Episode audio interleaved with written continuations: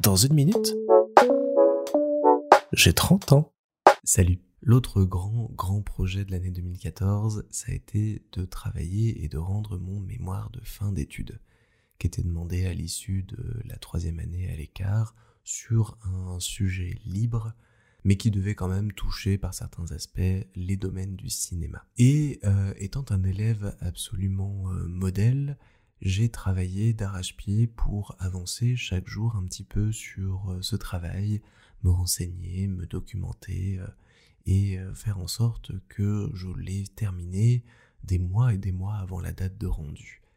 Dans les faits, je pense que je l'ai travaillé en 15 jours et 15 jours avant euh, de le rendre, parce que avec le stage, avec la vie à côté, euh, et euh, tout ce qui a vraiment démarré à cette époque-là, parce qu'en parallèle du stage, il y a plein de gens hyper importants que vous avez entendus et dont je vous ai parlé maintes et maintes fois dans les épisodes, qui sont arrivés sur Paris et que j'ai commencé à beaucoup fréquenter, découvrir, que ce soit Jason, Mel, Charlotte notamment, tout ce petit groupe-là on se voyait ultra régulièrement, on allait de plus en plus souvent euh, sortir, euh, boire des verres euh, au cinéma et boire des verres, se balader, faire des jeux, découvrir plein de choses. Et c'est vraiment à partir de 2014 que j'ai pleinement apprécié ma vie sur Paris et qu'elle a commencé à se développer, se développer. Je suis sorti à ce moment-là un peu de juste le côté études chez moi tout seul ou aller voir Isa le week-end et euh, le reste du temps être euh, sur mon ordi, participer à quelques projets de l'école et faire pas mal de P12. Là, non, j'avais euh, plein de choses quand j'étais la semaine à Paris, plein de choses quand j'étais le week-end chez Isa, et encore plus de choses quand Isa venait le week-end. C'était vraiment une période assez bénie qui s'est ouverte à partir de juillet 2014, début 2015, et vraiment, vraiment, vraiment qu'est-ce que j'ai aimé cette période-là. Ce qui fait que du coup, mon mémoire de fin d'année a été euh, un petit peu euh, torché, mais j'ai quand même apprécié ce travail euh, d'aller mais j'ai quand même apprécié ce travail d'aller rechercher des informations, d'essayer de comprendre, d'analyser et de mettre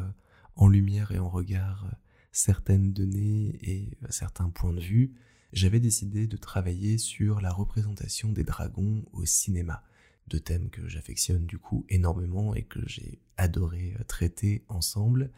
Et je suis parti d'une analyse entre la vision plus occidentale et plus orientale des dragons et comment on pouvait retrouver ces archétypes dans le cinéma.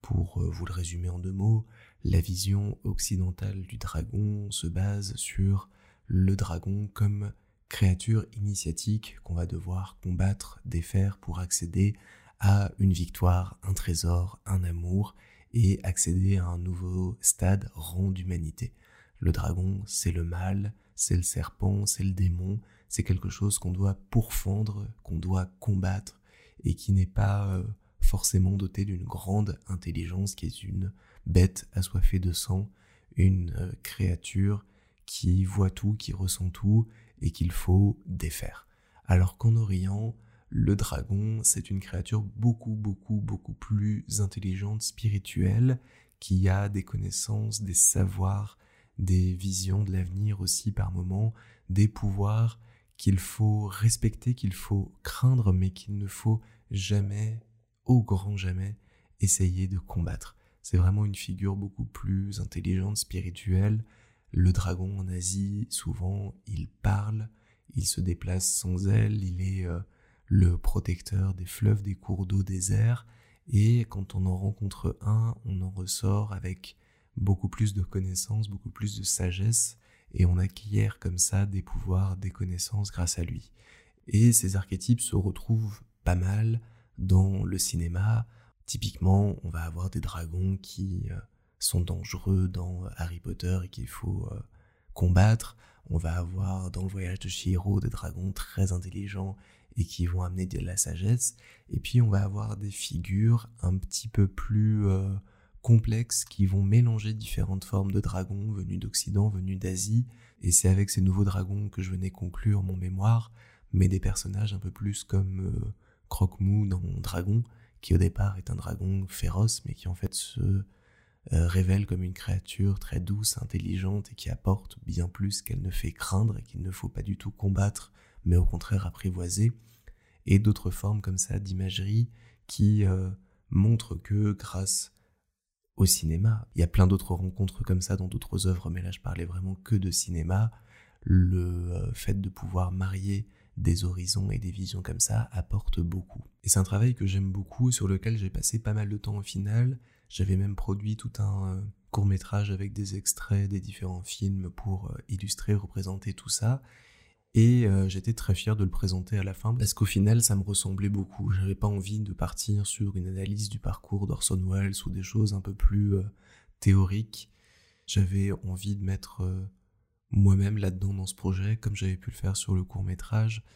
et de pas être forcément dans ce qu'on attend ou dans les choses un petit peu plus euh,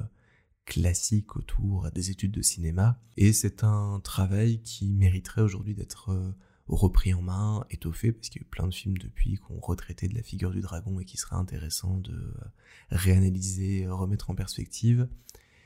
Et même si ce n'est qu'un mémoire de fin d'études qui n'est pas, qui n'a pas la valeur d'un master ni rien, bah, ce travail-là euh, d'analyse d'écriture, de recherche, m'a euh, permis de valider un peu, euh, dans mon esprit en tout cas, mes études de ciné et de me dire que j'avais réussi grâce à ça à accomplir des choses. Et du coup, je crois qu'au-delà du film qui traite du voyage dans le temps, ma plus grande passion au cinéma, c'est les dragons.